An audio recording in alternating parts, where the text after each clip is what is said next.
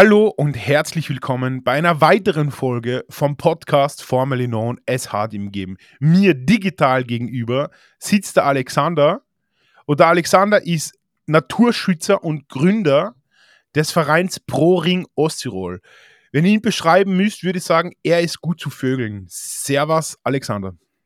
Servus, Raphael, danke für die Einladung und hallo, liebe Zuhörerinnen und Zuhörer. Ähm, wir haben schon vor längerer Zeit darüber geredet, dass du mal im Podcast kommst. Jetzt äh, haben wir gefühlt 1000 Folgen gemacht und endlich, endlich kommst du. Bitte erzähl unseren Zuhörerinnen und Zuhörern, ähm, was dein Verein macht, seit wann es den gibt und was du da eigentlich machst. Ja, also wie du es schon richtig gesagt hast, äh, habe ich den Verein ProRing Osttirol gegründet und zwar 2017 mit dem Hintergedanke, dass ich die habe da in Osttirol das erste Höhlenbrüterprojekt angefangen.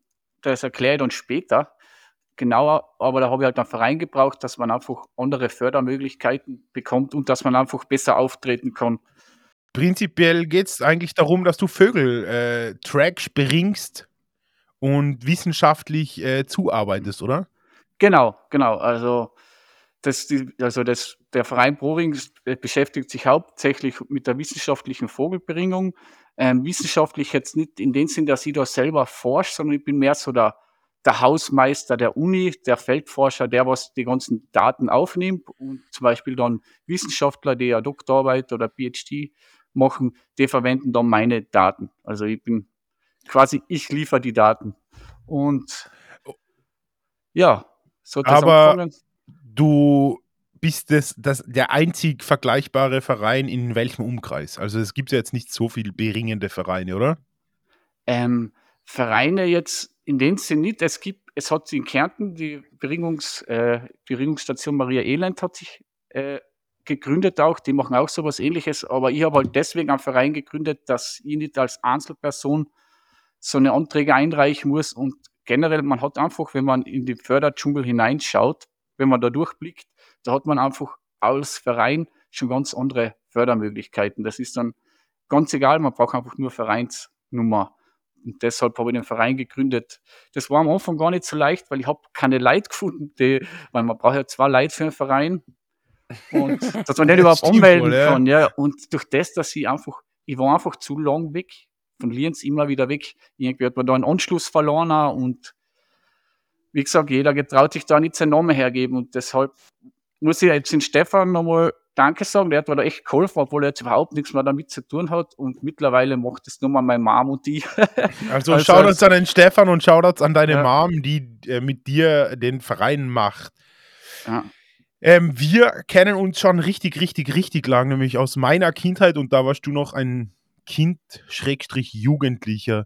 Jetzt mittlerweile bist du der aktivste Naturschützer, den ich persönlich kenne und auch der größte Experte, ein Autodidakte-Experte auf dem Gebiet ja, Ornithologie eigentlich, weil ich schicke ja ständig irgendwelche Vögel, die irgendwo sieg und du schreibst schon, ja, das ist der und der und das ist der und der.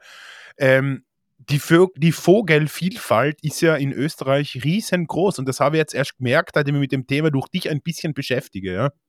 Ja, ja also Experte würde ich mich nicht einschätzen, das ich weiß jetzt, man ist einfach so gut, wie man ist. Und ich glaube, Experte Ex ist man ab dem Zeitpunkt, du andere über einem sagen, man ist Experte. Wenn man sich selbst als Experte bezeichnet, ist man, glaube ich, eh nie wirklich Experte, oder? Ja, also ich würde mich überhaupt nicht als Experte sehen, sondern weil ich bin auch, also wenn man mal denkt, es gibt so in Österreich ungefähr so 300 Vogelorten, was registriert sein.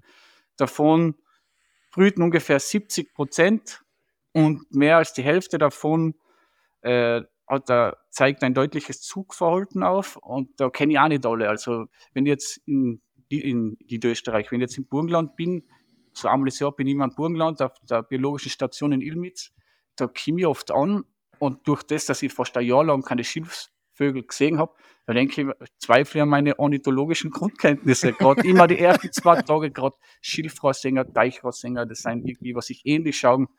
Aber da ist man dann wieder schnell drinnen. Du bist ja rund ums Land unterwegs, in Ilmitz, in Lienz und rundherum. Die ganzen Sachen, die du machst, sind aber alle nicht bezahlt, die sind alle ehrenamtlich, oder? Das stimmt, das ist korrekt, ja. Also zum Beispiel in, in, wenn man jetzt in Burgenland ist, da kann man da gratis nächtigen und das ist echt vier Sterne Deluxe auf der Bi biologischen Station, weil wenn ich jetzt vergleiche mit, wo ich am Col de Bretollet in der französischen Schweiz bringen war, auf so einem Gebirgsbox, das war dann einfach leider Unterkunft mit einer, also kein fließend Wasser, kein Strom. Oh, ja, das Aber, ist echt. Das ist, ja. Aber du, das ist ja für die, vor allem in den, in den Brütermonaten, ist das ja ein Vollzeitjob, der quasi nicht bezahlt ist. Den du ja wirklich nur aus Liebe und aus Interesse zu den Vögeln machst. Äh, ja, es ist einfach das Problem, ich habe, ähm, ja, irgendwie tue ich mir halt einfach schwer, regulär, bei regulärer Arbeit und irgendwie wollte ich halt auch was Vernünftiges tun. Und so hat sich das dann angefangen mit die, und das mit den Vögeln, das ist so der Ausgleich irgendwie. Man, ich, ich verstehe das. gern was hinter und ich sag, ich mach's ja nicht, also für mich ist immer so, dass, wo ich immer denke, ähm, ich, ich, im Prinzip kriege ich ja schon was vom, vom Land oder vom Staat, weil äh, ich, kann, ich lebe halt von einer Notstandshilfe und Mindestsicherung. Und ich denke halt einfach, weil ich das kriege, dann kann ich das, der, der mache ich das einfach so. Ich habe einfach gar kein, ich habe nicht so schlechte Gewissen, dass ich nichts tue, weil ich eigentlich zum, fürs Arbeiten keine Zeit hätte, sagen wir so. Ich weiß nicht, ich, ich, finde, dass, das, dass der Job, den du machst, irgendwie viel wichtiger und wertvoller ist, als das, was da, da der Staat dafür zahlt in Form der Mindestsicherung, ja. Weil Vögel sind ja auch ein Parameter, wie es unserer Natur geht, habe ich ja über dich gelernt, ja. Wie es den Vögeln geht, so geht es in, in, in, in, gar nicht so langer Zeit auch uns, nur wenn die Vögel eingehen, gehen wir ein. Das ist ein natürlicher Kreislauf irgendwo. Ja, das ist einfach die Masche, das Ökosystem. Wenn du irgendeine Masche dann auserfehlt, also anfangen tut es ja, man hat zuerst viel über Insekten geredet. Das sind, also Insekten sterben, darf man ja mal sagen, weil es ist ein Insektenmord. Die werden ja getötet mit den Pestizide und Insektenschutzmittel. Und das andere ist wo man jetzt immer mehr draufkommt, ist ja, dass das Myzel von den Pilzen auch so wichtig ist. Das hängt alles zusammen. Das ist ja irgendwie alles abstrakt, wenn man das sich so denkt, als Außenstehender. Aber wenn man mal ganz ehrlich ist, muss sich jeder mal von den Zuhörern sich selber mal äh, die Frage stellen, oder habt ihr schon mal ein Insekt mit einer, äh, äh mit einer, unter einem Mikroskop gesehen, volle vergrößert? Schaut euch das einmal an. Und wenn man das jetzt nur vom weiten Weg sieht, ist das ein schwarzer Käfer oder eine Spinne, aber wenn man das mit so einem brutalen Mikroskop anschaut, dann sieht man eigentlich mal, was das für wunderschöne Geschöpfe, Wesen, keine Ahnung, was ist mit so viel Form und so ist es. Je tiefer man da hineinschaut in das Dings, umso mehr wird das wahrscheinlich auch bewusst. Also ist mir halt so, ich will da jetzt nicht gescheit reden oder Dings, aber ja, aber deswegen, genau deswegen habe ich dir im Podcast eingeladen, dass wir genau über diese Thematik reden, ja. Weil, wie du schon gesagt hast, es ist ja kein Insektensterben, wovon man ja ständig in den Medien immer hört, sondern es ist ja eigentlich ein Insektenmord, der vorangetrieben wird. Und wenn es keine Insekten mehr gibt, gibt es keine Vögel mehr und dann wie du auch gesagt hast, fehlt eine Masche im, im System. Und das ist irgendwann über früh oder lang betrifft uns das ja dann sehr direkt wieder. Ja, volle. Und das, was der Mensch denkt sich jetzt dann zum Beispiel, wow, Insekten sterben und die Bienen sterben. Und das ist halt dann wieder so typisch Menschheit. Ähm, das einzige nutzbare Insekt ist für Mensch die Biene, weil die, da kann er einen Honig ernten. Aber dass jetzt also Bienenvolk, keine Ahnung, mit 40.000 Bienen, dass die in die restlichen Insekten eigentlich die Grund, das Grund, die Grundnahrung wegjausnet oder wie das so wegnimmt. An das denkt keiner, nicht? Ja, aber sind Bienen, also ich bin ja jetzt äh, nicht so bewandert, im, im, im, wenn es um Bienen und Insekten geht, aber ich habe immer geglaubt, Bienen sind dafür da, dass sie Blüten bestäuben und deswegen die Vegetation überhaupt im Sommer startet bin ich da, liege ich da falsch, machen das andere Insekten auch, oder wie? Ja, also alle Schmetterlinge bestäuben auch. Nicht da die Biene ist halt so das, äh, wie soll ich das sagen, das bekannteste. Auch Vögel bestäuben, der Wind bestäubt. Äh, das kann man so gar nicht sagen. Es ist. Also sind eigentlich die Bienen die overrateden Arschlöcher, die aber äh, in, der, in, in den Medien immer stattfinden, die armen Bienen und an die armen anderen Viecher denkt niemand, oder was? Ja, äh, ihr werdet, du wirst jetzt wahrscheinlich einen Shitstorm ernten, aber es ist leider Gottes echt so. Man, ja. Ich kenne mich da zu wenig aus, bei den Krankheiten von, bei den Bienen, aber es gibt ja so das Problem mit der Kanika-Biene.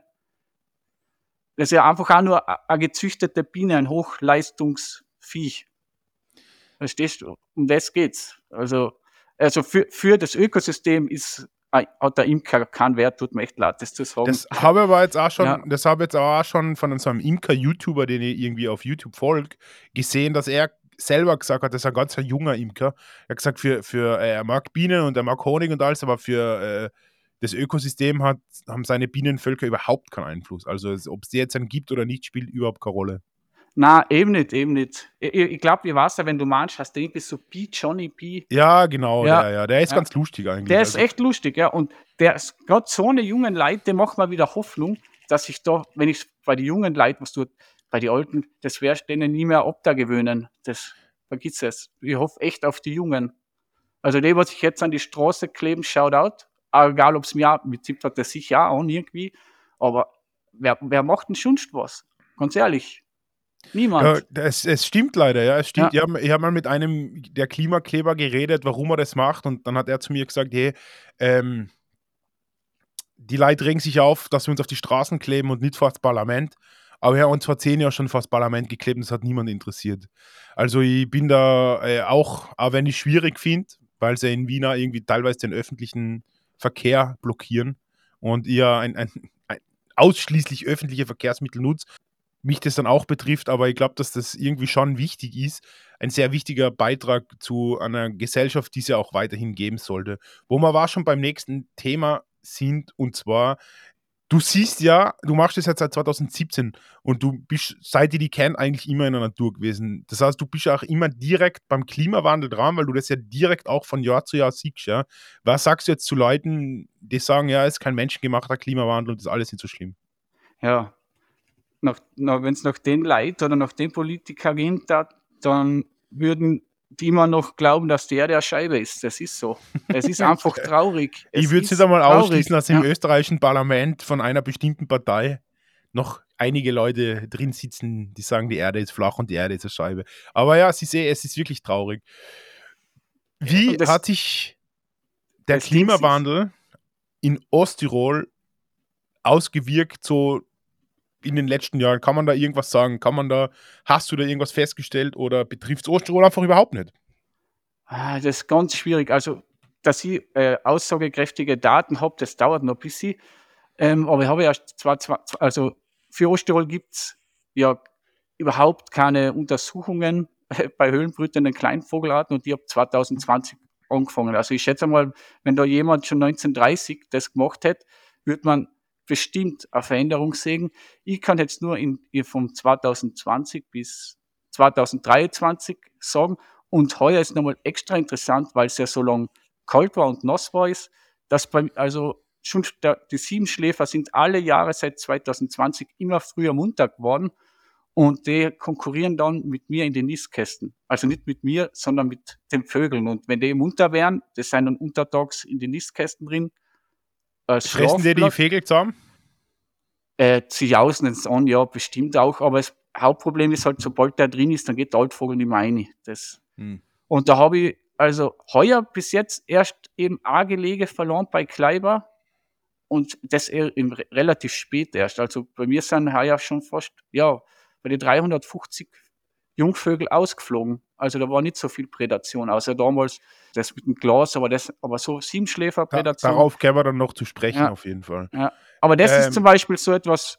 Ein Kreislauf, Kreislauf der Natur auch, oder? Einfach. Also wenn der Faktor ändert sich und dann ändert sich in der Natur Faktor und unterm Strich ist das dann ein riesengroßer Faktor, weil äh, so eine Kleinigkeit dann viel auslöst, eine Kettenreaktion. Ja, wenn jetzt angenommen, das darf sich jetzt einpendeln, dass die Siebenschläfer immer schon Ende April munter wären, dann müssten sich die höhlenbrütenden Vögel bei uns was überlegen, beziehungsweise kann das auch sicher gefährlich werden, dass da einfach nicht mehr so viele Junge aufkommen, weil die Siebenschläfer zugleich munter werden, wann, wann die Jungenzeit ist. Wenn das alles normal abläuft, dann werden die erst so Mitte, Ende Mai, Mitte Juni munter, dann ist eigentlich das Brutgeschäft der meisten Vögel schon durch.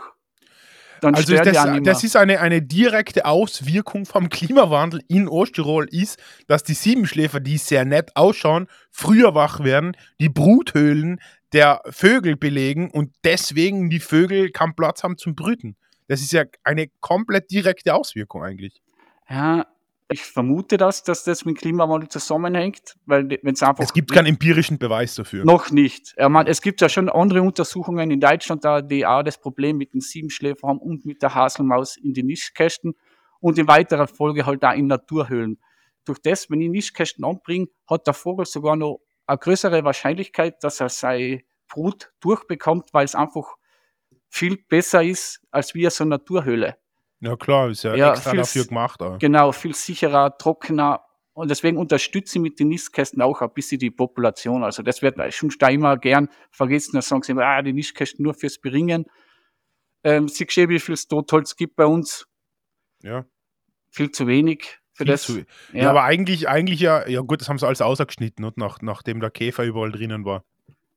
Ja, kann, man kann das Holz eigentlich ja stehen lassen und gleich Totholz werden lassen. Oder zumindest umschneiden und drin lassen. Aber das ist, das ist halt alles, das kann man jetzt so nicht so einfach sagen, weil einfach so viel zusammenhängt. Es gibt ja natürlich den Waldbesitzer, da haben ja, aber überhaupt das System, das System. Du warst ja selber, du hakst ja in, in Podcast selber und ich, ich probiere immer einfache Antworten auf komplexe Fragen zu finden. Ja. Aber in dem Fall ist es offensichtlich nicht möglich. Ja, es wäre, wenn man, man müsste sich die Grundfrage stellen, ist, ähm, muss, man, muss, äh, muss man die Natur so melken? Äh, äh, was bringt es jetzt am, ich sage immer so, wenn sie jetzt Bäume umschneiden, äh, rest in pellets, hey.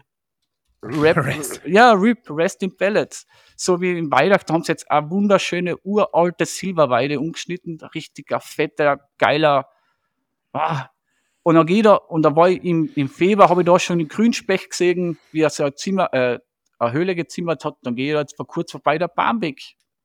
Also, erst einmal schon nach der Zeit geschnitten. Man darf ja normalerweise nur bis Ende Februar schneiden, weil danach ist einfach schon Zeit, weil die Vögel da drin sind. Und ey, ich frage mich einfach, warum der Baum da weg hat müssen.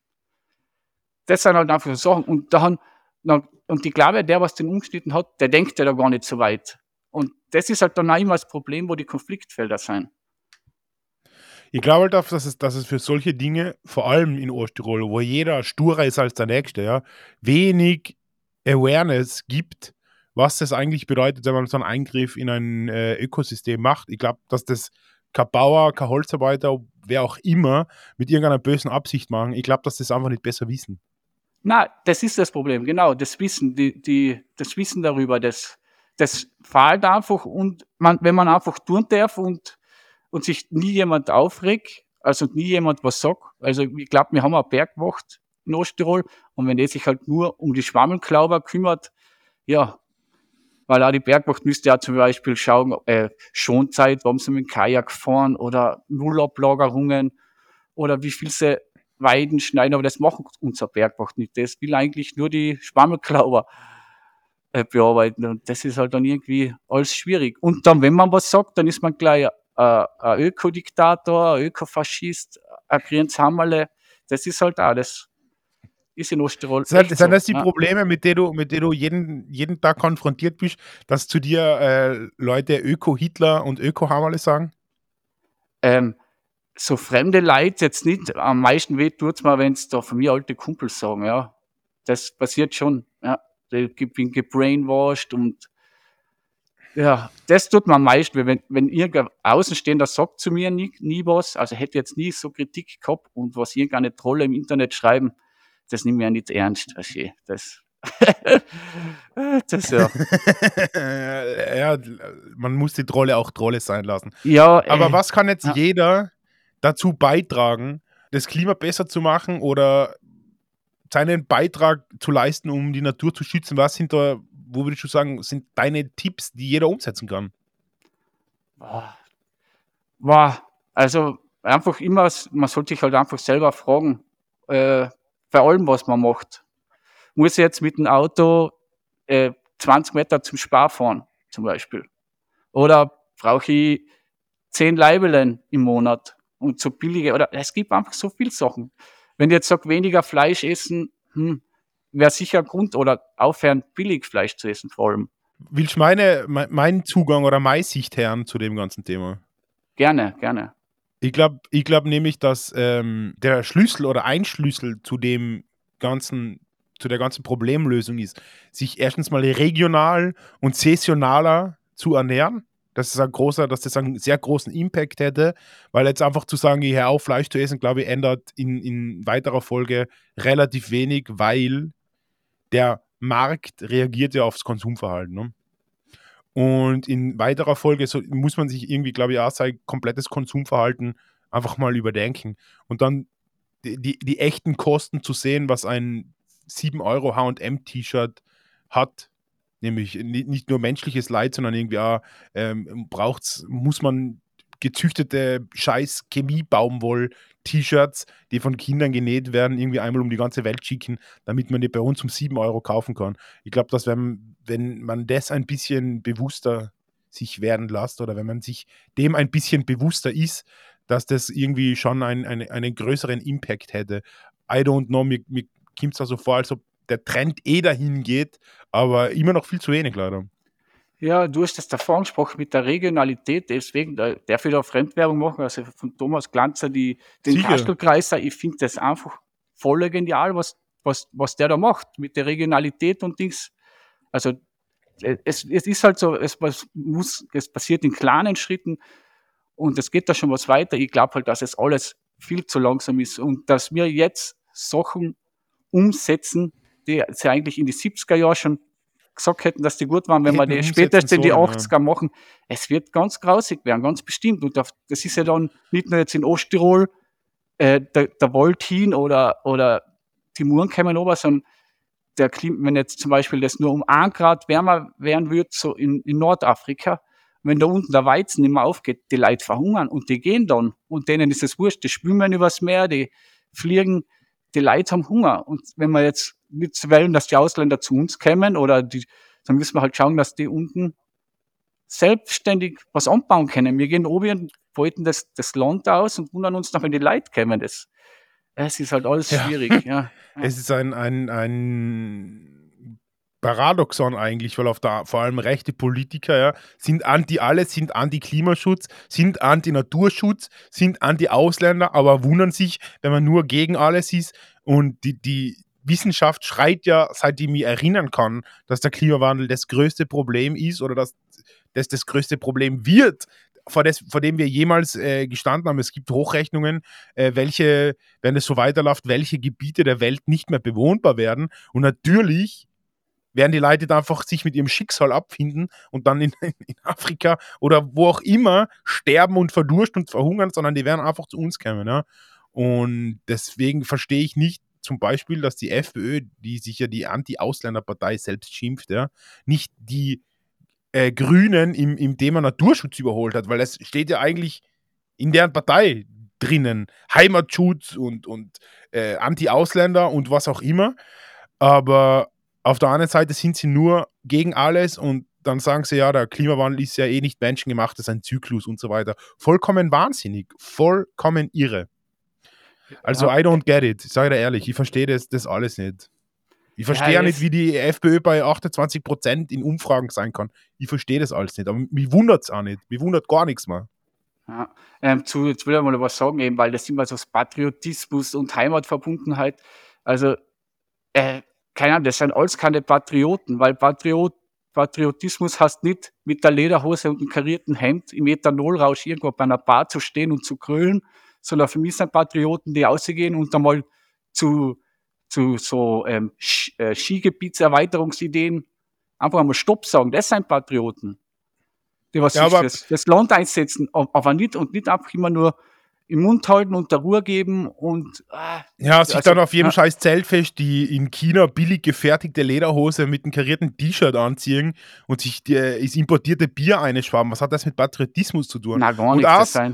Und ja. solche Leute sind aber auch das Problem, warum Patriotismus so negativ behaftet ist, weil man kann ja nicht stolz darauf sein, dass man in einem, in einem Land geboren ist, man hat nichts dafür geleistet. Ich finde, wenn man ein Patriot sein will, dann muss man irgendwas dafür tun. Und die tun nichts dafür und es wäre ein einfacher Schritt, unsere Natur zu schützen. Und das, genau die selbsternannten Patrioten sind die, was dann in Urlaub fahren, im Winter nur Ski fahren und das ist peinlich, das ist vollkommen peinlich. Aber es ist, wie gesagt, nur meine Meinung. Keine Ahnung. Es ist, äh, Heimatliebe ist eigentlich Naturschutz. oder? Auf alle Fälle, auf alle Fälle, auf alle Fälle. Ich kann mich erinnern, ich bin ja in Striebach aufgewachsen und da steht jetzt dann immer, das war so alte, uralte Sage, so von ganz früher, so, wo man Bäume geschnitten hat. Und da war, ich glaube, da ist sicher 20 Jahre lang von der Landjugend also ein Banner oben hängt, Lebensraum gestalten, äh, Landschaft erhalten oder so ungefähr äh, von der Landjugend. Ja. Und das habe ich echt cool gefunden. Aber mir habe ich damals als Kind schon immer gefragt, hä, aber irgendwie passt das nicht mit dem zusammen, was passiert. Also da haben sie nur mal, wahrscheinlich nur mal große Felder, das Feldgehölz weg. Ich weiß nicht. Ich, also ich möchte halt gern wissen, was so, äh, da gerne so Zeitreise hätten, Zeitmasch Zeitreisemaschine hätten, mehr gerne wissen, was so Leute sagen, was, sagen wir 1850, 30 Jahre alt waren, wenn die jetzt da herholen, das, was, wenn das, was die sagen, wie es da ausschaut, die dann sagen, hey, was sind die ganzen Obststreuwiesen, äh, was geht da ab, nicht? Und ich, das ich, ist es. Und ich kann mich einfach nur erinnern an meine Jugend und an meine Kinder. Das ist auch nicht so lang her, wie es bei meiner Oma im Garten ausgeschaut hat, was da für eine Vielfalt an, an, an einfach, dass da viel mehr Insekten waren, es hat viel mehr geblüht, es war eine viel abwechslungsreichere äh, Pflanzenvielfalt einfach. Die hat einen Nussbaum gehabt und da war Äpfelbaum und da war Zwetschgenbaum und das, das war halt einfach, was man, das war damals so und das ist jetzt gefühlt nicht mehr so.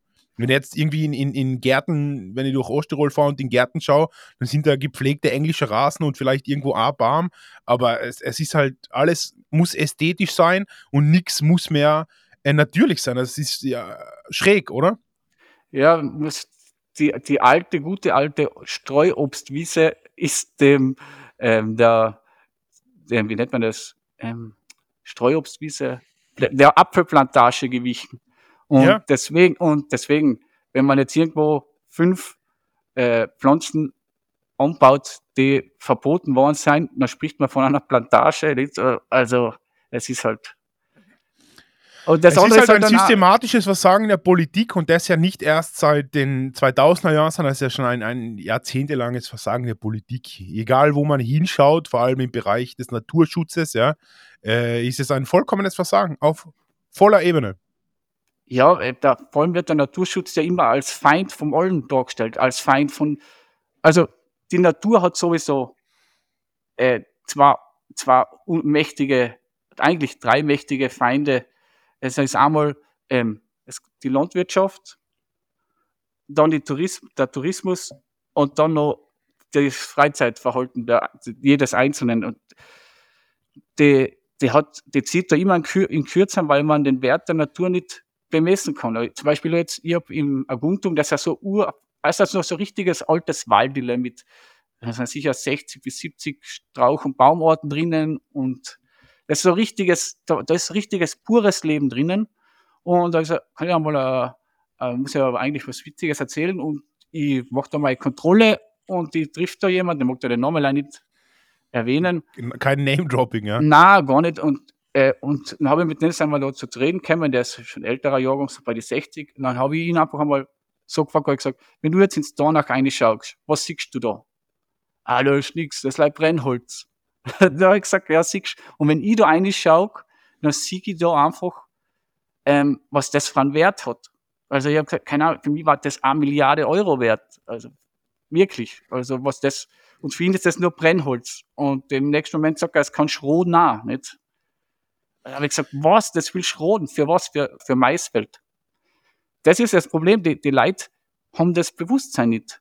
Na, die Leute haben das Bewusstsein nicht, aber ich glaube, dass die Generationen, die jetzt nachkommen, das Bewusstsein Gott sei Dank wieder ein bisschen mehr haben, weil es sind eben nicht die 60-Jährigen, die sich auf die Straße kleben. Und es sind nicht die 60-Jährigen, die bei Fridays for Future mitgegangen sind. Ja, das sind äh, einfach junge Leute, das ist ja eigentlich eine schöne Entwicklung irgendwo dass man sagt, äh, obwohl die Alten deppert sein, äh, probieren die Jungen gescheiter zu sein.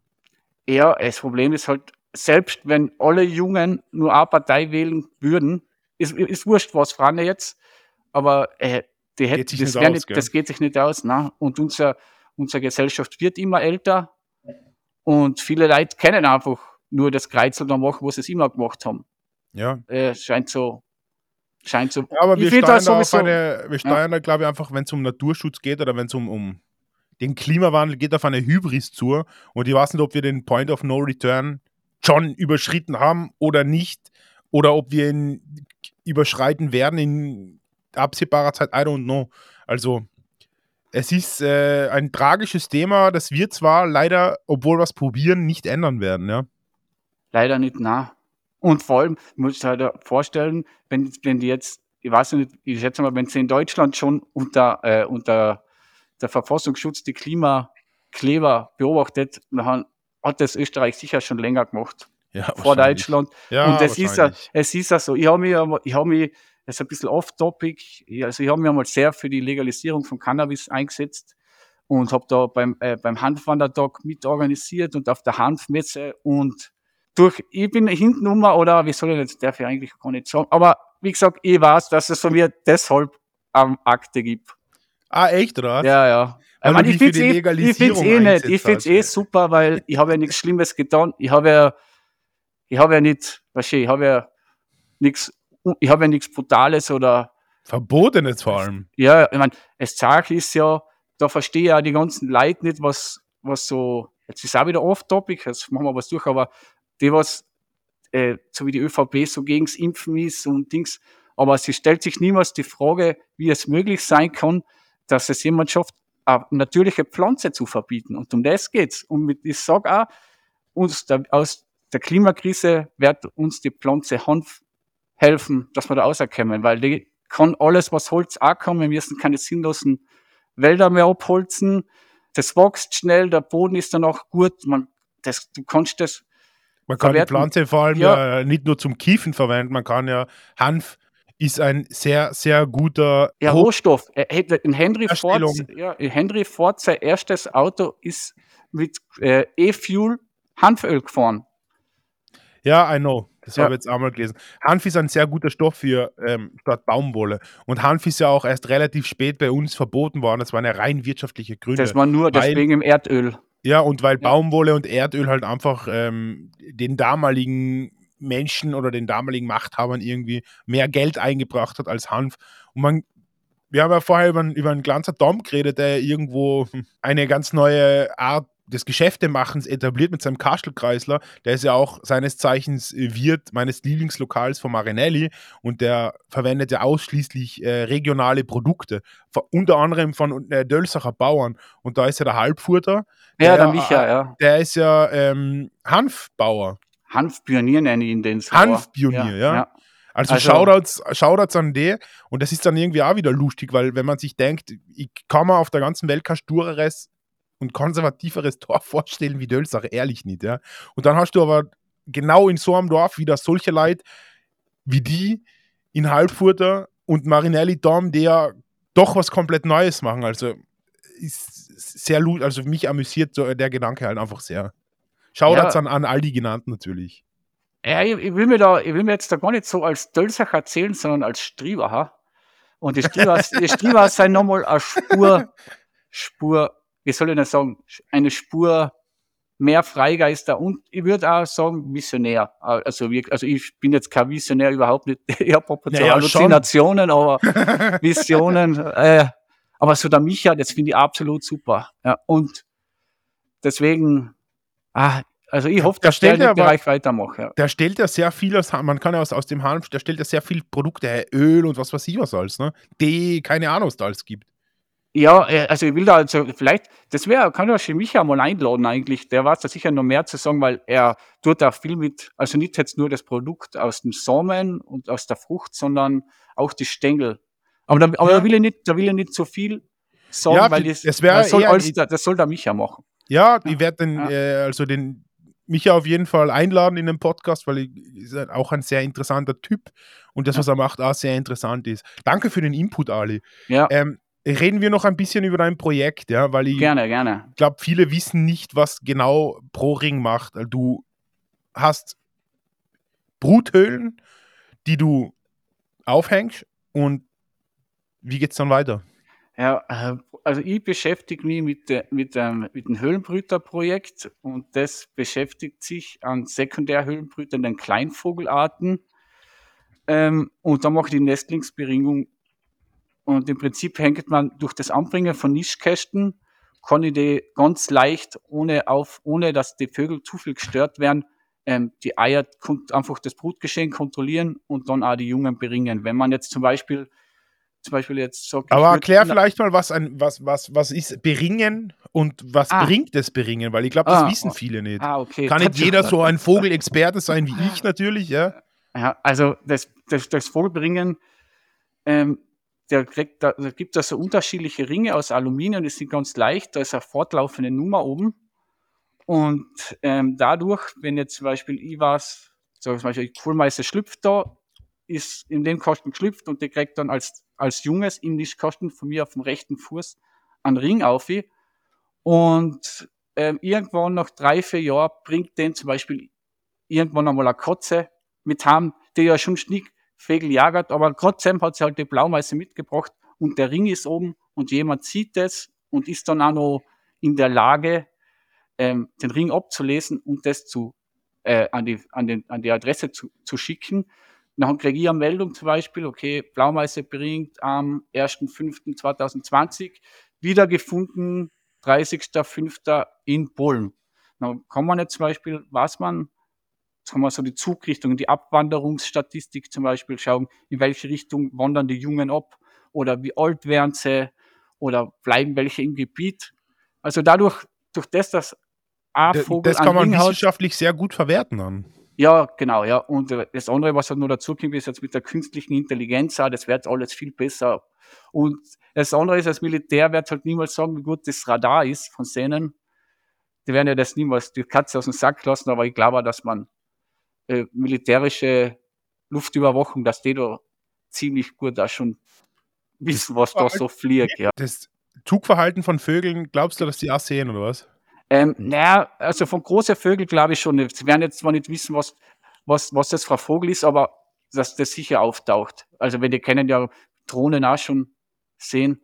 Aber wie gesagt, das, heutzutage ist es ja mit ähm, ähm, auf der ISS oben gibt es das Projekt Icarus, da ist eine Antenne von der äh, von der Schweizer, na, vom äh, Max-Planck-Institut, die haben da Antenne aufgemacht, um eben so Tierbewegungen live mitzuverfolgen. Das ist ja teilweise wichtig für die Erdbebenforschung und für die Vulkanforschung.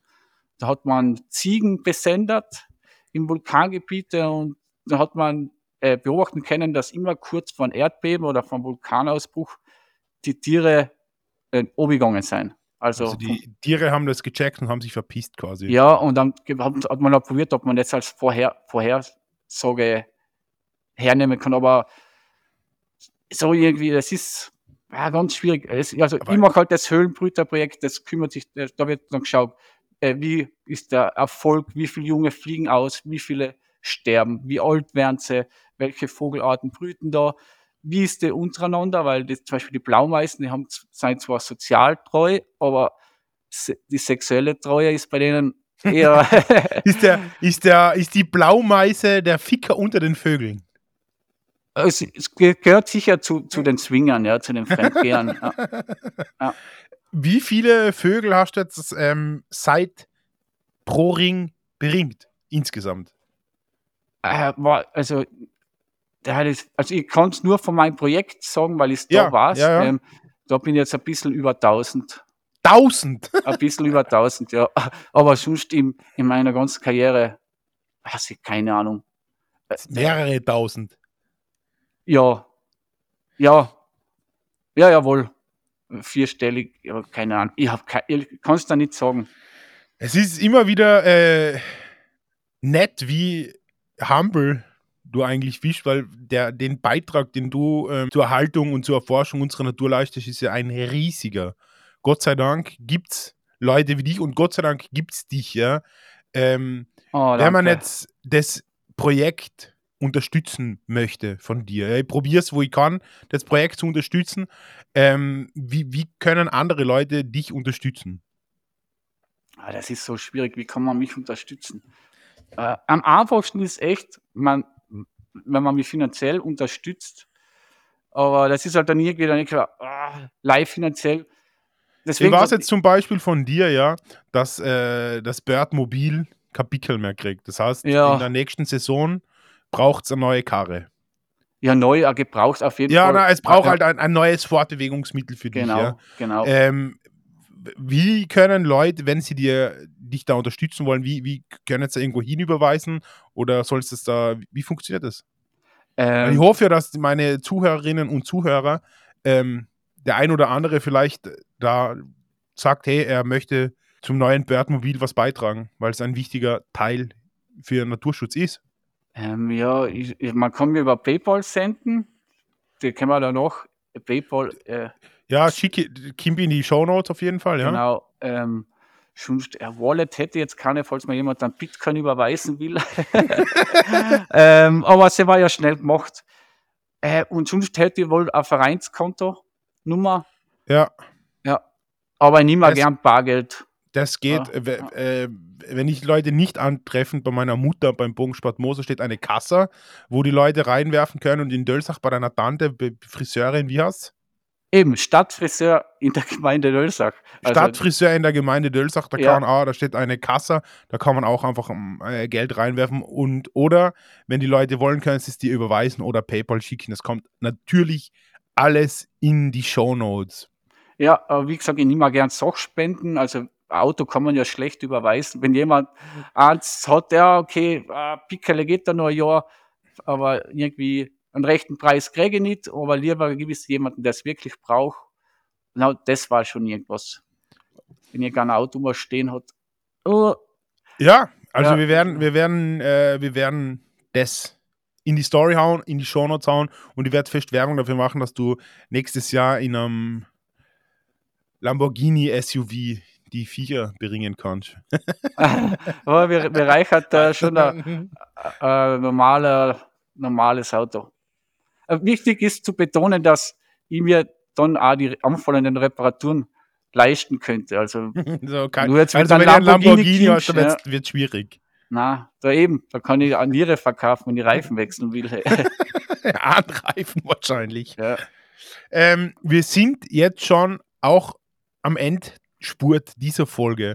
Äh, natürlich als Gast musst du die Gästefragen, die jeder beantwortet, auch beantworten. Und wir fangen mit der ersten Frage an, okay? Mhm. Äh, was war das Dümmste, was du jemals getan hast und wie lange hast du gebraucht, um daraus zu lernen? Uh, ähm, wenn ich das jetzt retrospektiv betrachte, dann war es wahrscheinlich echt die Gründung der Striebacher Maikäferpolizei damals, wo ich sechs Jahre alt war. Mir tut es eigentlich um jeden einzelnen Maikäferlat, den ich damals von einem Baum ober äh, geschüttelt habe. Und wir haben dafür einen Kübel voller Maikäfer 20 Schilling gekriegt. Ich werde das einmal für die jüngeren Zuhörerinnen in Euro umrechnen. Das ist 1,45 Euro. Was, was ist mit dem Kiebel dann passiert? Heißes Wasser drüber gefüllt worden. Nein, ja, ja. Ein richtiger äh, Maikäfer-Genozid quasi. Ja, wirklich, wirklich. Und das ist ja eigentlich so witzig, da hat die, ich weiß nicht, die, die Alena, die wohnt jetzt eher in Wien, aber die war damals halt, die war, die ist für mich eigentlich damals schon eine Naturschützerin gewesen in die, ja, wie alt war ich denn? Das ist der 90er. Hat, hat sie mit uns schon drüber diskutiert, warum wir das machen. Und wir waren ja so eine, wie soll ich sagen, so richtige dumme Proleten, Dorfkinder, haben sie live verarscht, nicht? Und jetzt im Nachhinein ich, die hat das damals schon gewusst. Und wie viel Maikäfer gibt es? Ich habe heuer zwei gesehen. Zwei. Ich, hab, ich muss da ehrlich sagen, ich habe schon seit Jahren keinen Maikäfer mehr gesehen. Also, ja, ähm, ja also es klingt äh, ein geläuteter Maikäfer-Polizist. Ja, das tut das, mir echt, das ist, glaube ich, das Dümmste. Shoutouts an die Alena und Shoutouts an, an alle Maikäfer. Ja. Ähm, was war der beste Ratschlag, den du jemals bekommen hast und warum hast du ihn nicht befolgt? Ja, das war so schräg. Da bin ich von Wien einmal reingefahren mit dem Zug und da hat mir irgendwann mal so ein Fahrgast angequatscht. Er hat ganz schräg ausgeschaut und immer, immer viel gedacht, der ist vielleicht einfach nur drauf oder dicht oder schon einfach anders. Und der hat zu mir gesagt, ob ich mich bei Aktien auskenne. Dann sage ich, na, ich habe nicht einmal Geld für Aktien. Und hat er gesagt, ja, kauft dann 10.000 Euro Wett- und Win-Aktien. Und dann, ja, ja, habe ich mir jetzt halt so nichts dabei gedacht und das dann wieder vergessen. Und nach einer Woche später war da ein großes Auflauf einer Krone und das, das Bet and Win, B-Win gekauft hat. Und dann habe ich mal nachgeschaut. Er hätte, damals wer zu mir gesagt hat, kauft da um 10.000 Euro Bet and Win, also B-Win Aktien, da hat die 3,20 Euro gekostet und nach der Übernahme von Bet and Win ähm, hat er 175 Euro und ich glaube, ich hätte dann, ich hätt dann aus, ausgesagt gehabt ein bisschen. Und das war etwas, was ich bereut habe, aber seitdem Äh, schau ein bisschen Hast du immer auf alle rauschigen, dichten, zuigen Typen in, in, in, in der ÖBW gekocht? Na, er war nicht rauschig. Er war nur skurril. Ja, er war äh, äh skurril und äh, ja, wie soll denn das? Ab und zu schickt das Universum dir einfach so leid. Nur mehr drei Alben bis an dein Lebensende, die du hören darfst. Welche sind's? Das ist schwierig, aber ich würde mal sagen, Nirvana unplugged. Auf alle Fälle, weil aber es irgendwann anzipft, das kann man Nir nicht mehr machen. Nirvana hätte ich mal, also dass bei dir Nirvana dabei ist, hätte ich mir sogar gedacht, ja. Ja. Ähm, und dann würde ich auch, ähm, was hat mir immer noch so gut gefallen? Falco auf alle Fälle äh, mit dem Symposium.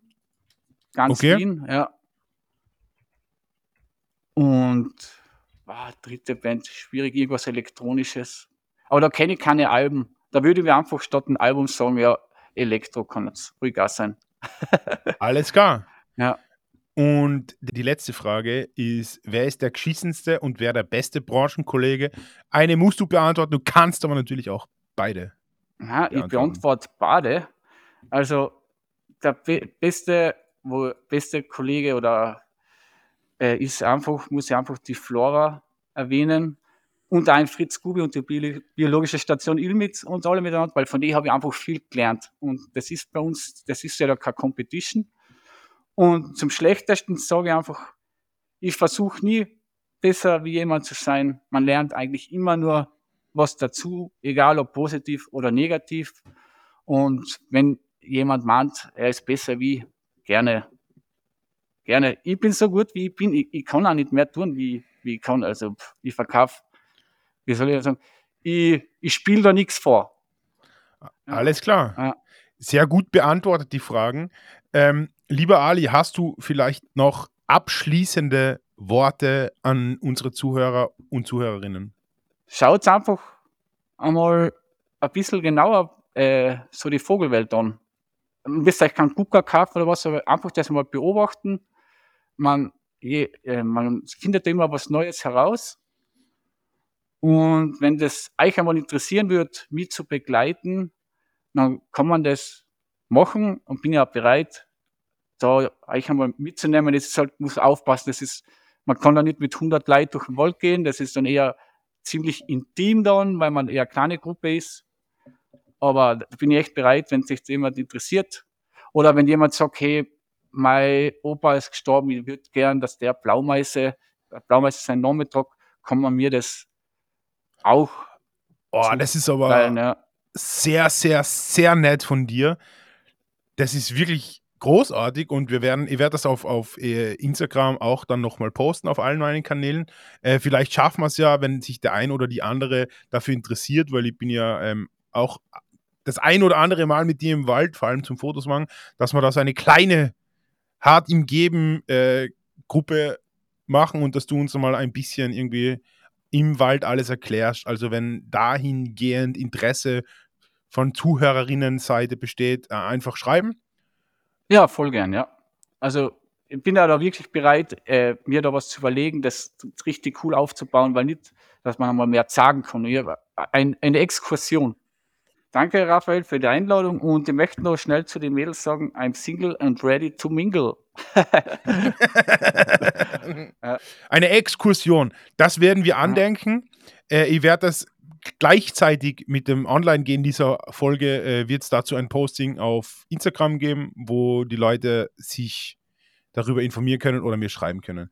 Lieber Ali, danke für deinen Besuch im Podcast. Danke für die interessanten Insights, die du uns gegeben hast. Und ich hoffe, dass du äh, vielleicht am Abschluss der Saison uns noch einmal besuchst und wir über die laufende Saison der Bringung und wie 2023 aus deiner Sicht und aus der Sicht der Vögel für die Vögel war, besprechen können. In dem Sinne bedanke ich mich wieder bei allen Zuhörerinnen und Zuhörern und wünsche euch ein schönes Wochenende und Bussi Baba.